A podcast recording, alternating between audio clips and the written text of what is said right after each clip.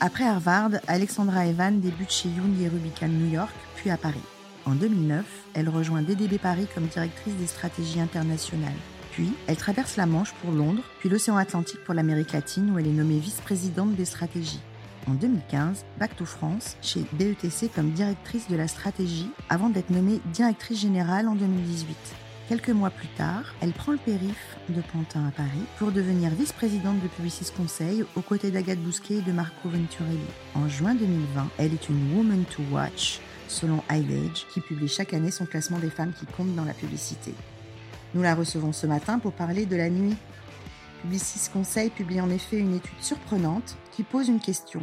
Is night is a new day? Excuse my accent. Je suis Amel Nebia. Vous écoutez Le Planning, un podcast de CB News. Écoutons ceux qui font la pub pour mieux la comprendre. Elle le mérite. Dans cette seconde saison du podcast Le Planning, nous décrypterons les imaginaires mis en œuvre par les acteurs de la publicité pour incarner les marques d'aujourd'hui.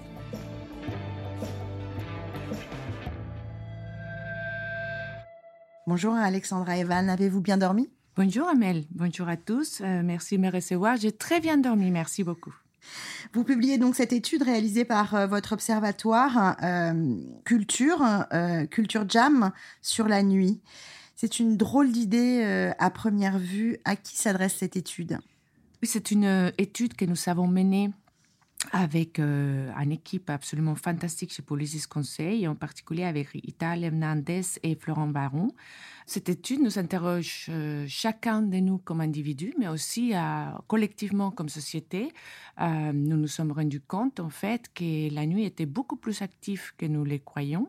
Et à partir de là, nous nous sommes interrogés sur ce que nous fassions comment nous employons ce temps la nuit.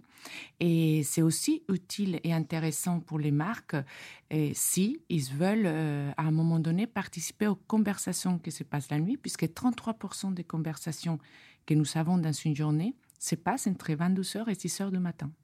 On pense spontanément aux, insomniaques, euh, à ceux qui travaillent la nuit, aux, aux fêtards euh, de toutes sortes.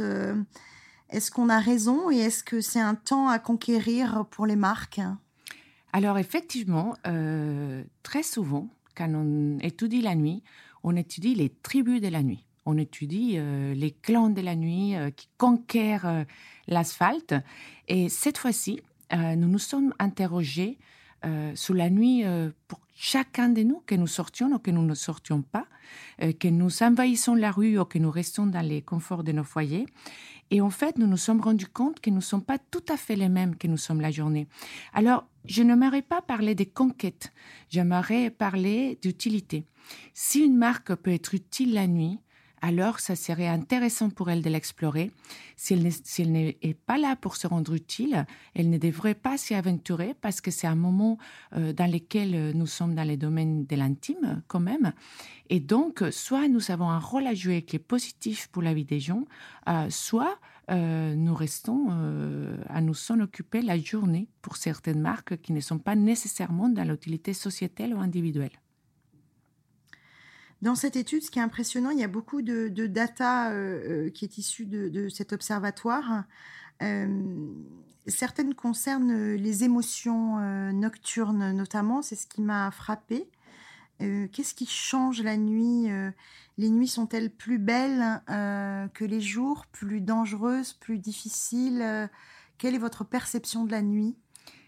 Alors, j'ai envie euh, de dire euh, tout ça. C'est-à-dire qu'en fait, la nuit, nous vivons des rythmes tellement effrénés, quels que soient les moments de vie que nous sommes en train de vivre, que euh, la nuit, c'est le seul espace pour soi qui nous reste.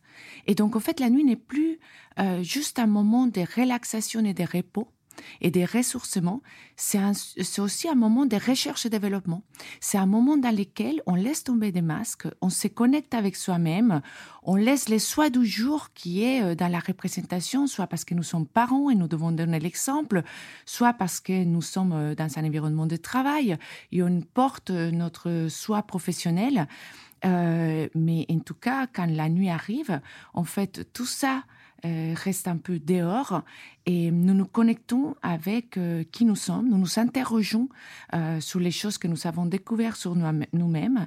C'est un moment aussi d'introspection, mais c'est un moment aussi dans lequel on essaye de trouver des réponses à des questions que la journée, souvent, nous n'avons pas le temps en fait de résoudre. Et c'est un moment en fait dans lequel on explore, on explore des nouvelles expériences, on vit des choses la première fois.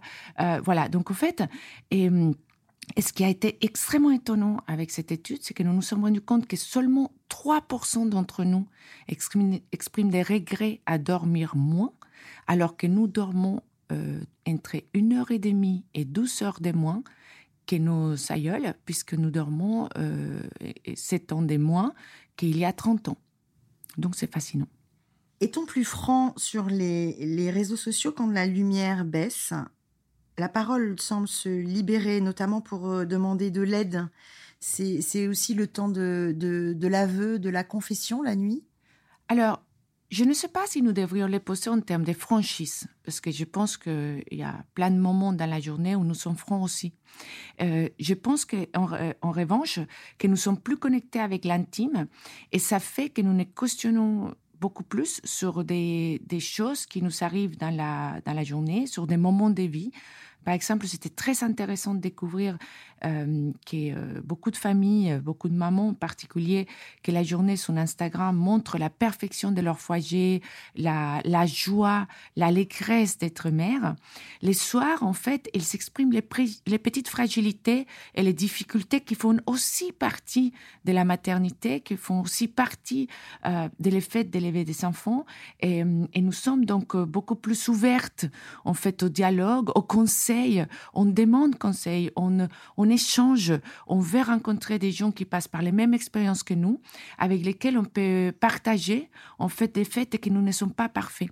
Et ces imperfections nous rendent très humains et donc la, la nuit nous rend un peu euh, euh, humains et nous rend un peu plus ouverts, mais aussi un peu plus euh, fragiles en quelque sorte dans le sens qu'on se dévoile un peu plus. Et est-ce que c'est une vulnérabilité? Ah, je ne pense pas. Je pense que notre humanité, c'est ce qui fait toute notre richesse, en fait, et que Heureusement euh, que euh, la nature a horreur du vide et que si euh, nous devons nous interroger à pourquoi ces moments doivent être cantonnés à la nuit, parce que je pense que c'est une question de société qui pose cette étude aussi et qui est fondamentale, c'est que nous devrions savoir des espaces au moment où on les choisit pour, pour faire cette introspection, pour, faire, pour grandir tout simplement, pour s'explorer. nous savons par les rythmes de vie effrénés que nous savons cantonner ça à la nuit et, et, et, nous les utilisons parce que nous avons besoin de ça.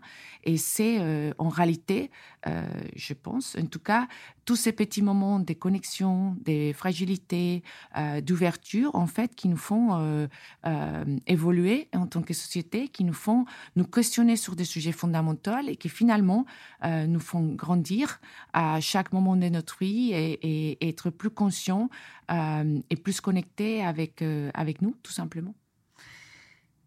Justement, votre métier, c'est de conseiller les marques euh, dans l'ensemble des prises de parole euh, et des formats. Euh, est-ce que vous pouvez éclairer peut-être la conversation avec un exemple précis d'une marque qui serait utile la nuit? Absolument.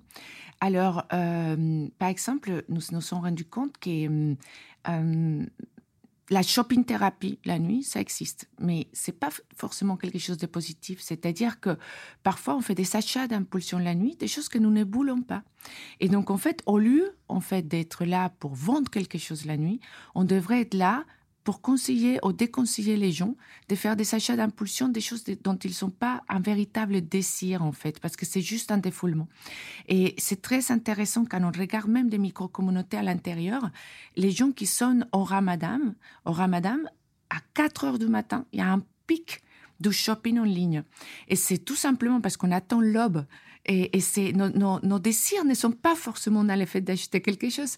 Et donc, en fait, euh, euh, pour moi, ça serait intéressant que des banques se penchent sur cette question et qui permettent aux gens d'avoir des délais étendus, par exemple, pour ré-envoyer ou pour réfléchir avant de faire ces clics finaux d'acheter quelque chose que nous n'avons pas forcément besoin, nous n'avons pas forcément les désirs, mais que juste à ce moment-là, on les, on les, enfin voilà, c'est un, acte de, oui, mais c'est un acte d'impulsion et, euh, euh, et c'est bien en fait qu'on puisse avoir aussi un, rôle de conseiller euh, pour pour que le lendemain, si jamais cet achat ne nous est pas intéressant, on puisse y revenir sans aucune conséquence.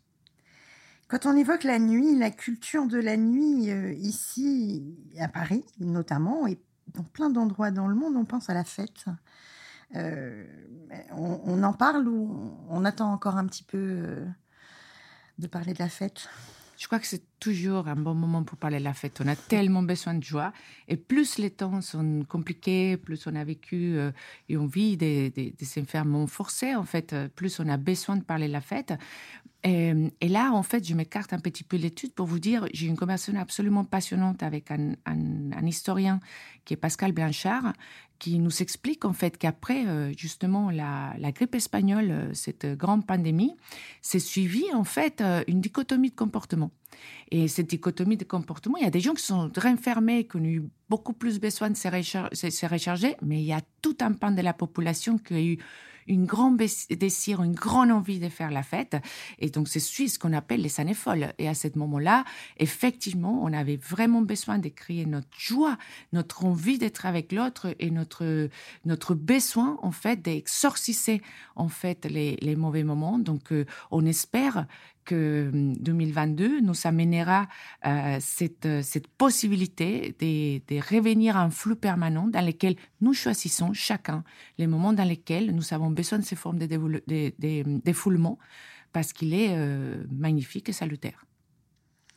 Est-ce que la Covid, notamment le télétravail et cette frontière euh, très liquide entre le, monde professionnel et la vie personnelle, le temps d'écran qui a explosé, euh, a imposé euh, un nouveau rythme, a dicté sa loi? Vous parliez de, du nombre d'heures de, de, sommeil perdues. comment vous vous avez observé, vous, ces rythmes euh, qui, sont, on observe, bouleversés? Alors, ce qui est intéressant avec cette étude, c'est que c'est une étude qui a été faite en temps long, pour une fois. En fait, nous avons euh, travaillé pendant plus de deux années, ce qui nous a permis d'étudier avant, pendant et en ce moment euh, les phénomènes. Alors, tout d'abord, nous n'avons pas perdu des temps de sommeil parce que la Covid. En revanche, c'est sûr que tout ce qui s'est suivi a accéléré un phénomène qui était déjà là, puisqu'il a brouillé complètement les frontières entre l'intime et ce qui ne fait pas du domaine de l'intime. Donc effectivement, le fait que ces frontières se soient mélangées, on crée, on, disons qu'on accéléré quelque chose qui était déjà présent dans nos sociétés, euh, mais qui n'est pas les fruits exclusivement de la période que nous vivons, euh, mais qui est en fait toute euh, une accélération des choses vers lesquelles on, on allait naturellement, mais plus doucement. Votre étude porte sur plusieurs pays. En fait, nous avons étudié euh, la France et l'Angleterre pour cette volée. Euh, nous espérons en fait euh, l'étendre à, d'autres pays pour pouvoir faire des comparaisons, mais nous avons commencé par une étude comparative France-Angleterre. Comment on peut définir la nuit française? En fait, c'est une, question très intéressante parce que euh, je ne me permettrai pas, avec cet énorme accent, de définir la nuit française, qui est certainement beaucoup plus riche que je peux l'apercevoir. Et l'étude ne porte pas sous la comparaison, en fait, de, la nuit française avec euh, une autre nuit. En revanche, euh, ce qui est très intéressant, c'est qu'elle est aussi multiple que la société française l'est et qu'en fait, elle est bah, incroyablement passionnante. J'espère qu'on trouvera euh, une richesse égale quand on étudiera la nuit dans d'autres cultures et dans d'autres pays. La question que vous posez en fait dans cette étude, euh, je vais vous laisser la dire. la question de l'étude. Is night the new day? Est-ce que la nuit, c'est le nouveau jour Parce que vous répondez euh, à la fin que non, finalement, la nuit n'est pas un nouveau jour. Oui, parce que la nuit, c'est un espace à part entière, en fait. C'est un espace dans lequel nous ne sommes pas tout à fait les mêmes que nous sommes la journée et c'est très bien comme ça parce que ça montre en fait effectivement que nous défendons un, un, un moment en fait qui nous appartient dans lequel nous décidons qui nous voulons être, ce que nous voulons apprendre, comment vous, nous voulons nous relationner à l'autre. Et c'est, un moment, en fait, dans lequel nous ne nous comportons pas tout à fait comme nous nous comportons la journée, mais tout en restant complètement cohérent avec euh, nous-mêmes. Et, ces moments dans lesquels, euh, euh, qui nous montrent en fait la pluralité, la diversité, la multiplicité et la complexité des êtres que nous sommes, sont, sont tout aussi importants, mais ne remplacent pas la, la journée. elle la complète, elle nous complète et nous avons besoin des, moments dans lesquels nous exprimons différentes facettes de nous-mêmes. Et c'est pour ça que la nuit n'est pas un nouveau jour. La nuit, c'est une partie euh, de la journée dans laquelle nous explorons et nous exprimons euh, des, parties de nous-mêmes qui sont euh, vraies, qui sont spécifiques, qui sont singulières. Et c'est très bien comme ça.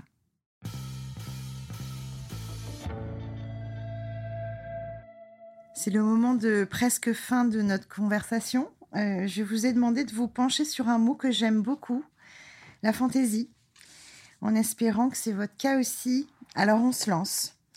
Votre fantaisie quotidienne et personnelle Alors c'est un rituel. Euh, les matins, je suis une lève euh, et ces petits moments dans lesquels je vois un verre d'eau, je prends un café et je suis dans un silence absolue. En fait, c'est le moment qui me projette dans la journée, qui me tire du lit, elle me fait envie, euh, elle me ressource, elle me projette. Euh, et, euh, c'est un petit moment de solitude qui est un plaisir incommensurable dont je ne peux pas me passer, ni quand je travaille, ni quand je suis en week-end, ni quand je suis en vacances. Une fantaisie culturelle à laquelle vous ne pouvez pas renoncer? Alors, la danse euh, je suis latino-américaine d'origine et en fait, euh, mes parents disent que j'ai dansé avant d'apprendre à marcher. Et c'est vrai que ça, euh, c'est culturellement dans mes veines. Et c'est très souvent de la musique latino-américaine. Et même si c'est juste le temps d'une chanson, mais défiler avec mon corps en dansant, ça, ça me souciait de si c'est harmonieux ou pas. C'est voilà, c'est ma fantaisie culturelle très ancrée, profondément ancrée et que j'adore. Et votre fantaisie originelle, peut-être est-ce la même? Hum, Non, en fait, en tout cas, je ne sais pas si elle, peut se considérer originelle, mais depuis que je sais écrire, hum, je vole des petites phrases, je copie des petites phrases, j'écris des petites phrases qui décrivent soit une situation, soit un geste de beauté que j'ai observé euh, chez quelqu'un, soit une petite euh, pensée qui m'est venue, euh, soit quelque chose que j'ai entendu en fait et que je vole. Je les garde dans mon carnet, je ne l'utilise pas.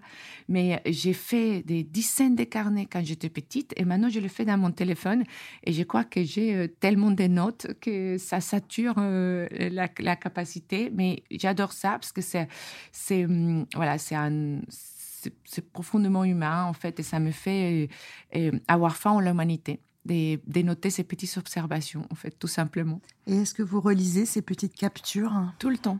Et c'est, c'est une espèce de péché mignon.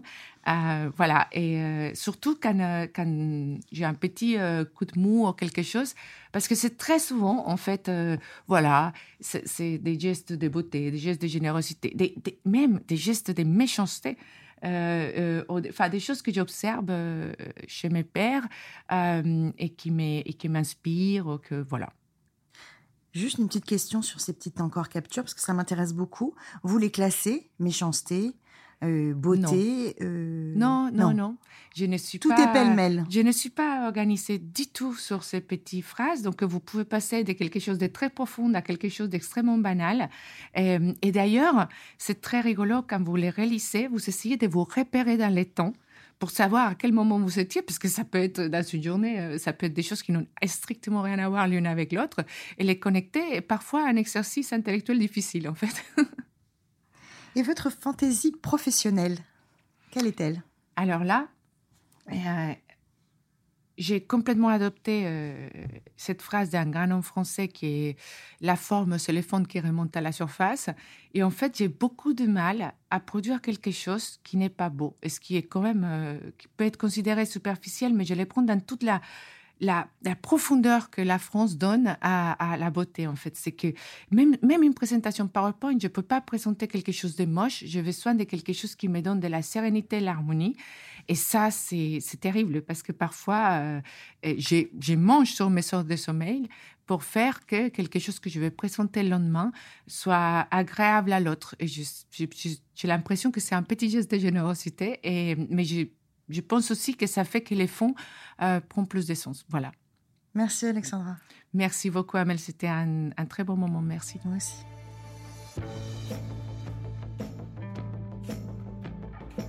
Chers auditeurs, merci de nous avoir écoutés.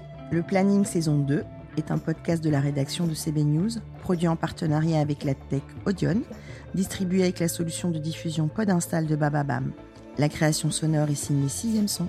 N'hésitez pas à nous lire dans le magazine ou le site web de CB News pour ne rien rater de l'actualité de notre marché et bien sûr à vous abonner à ce podcast.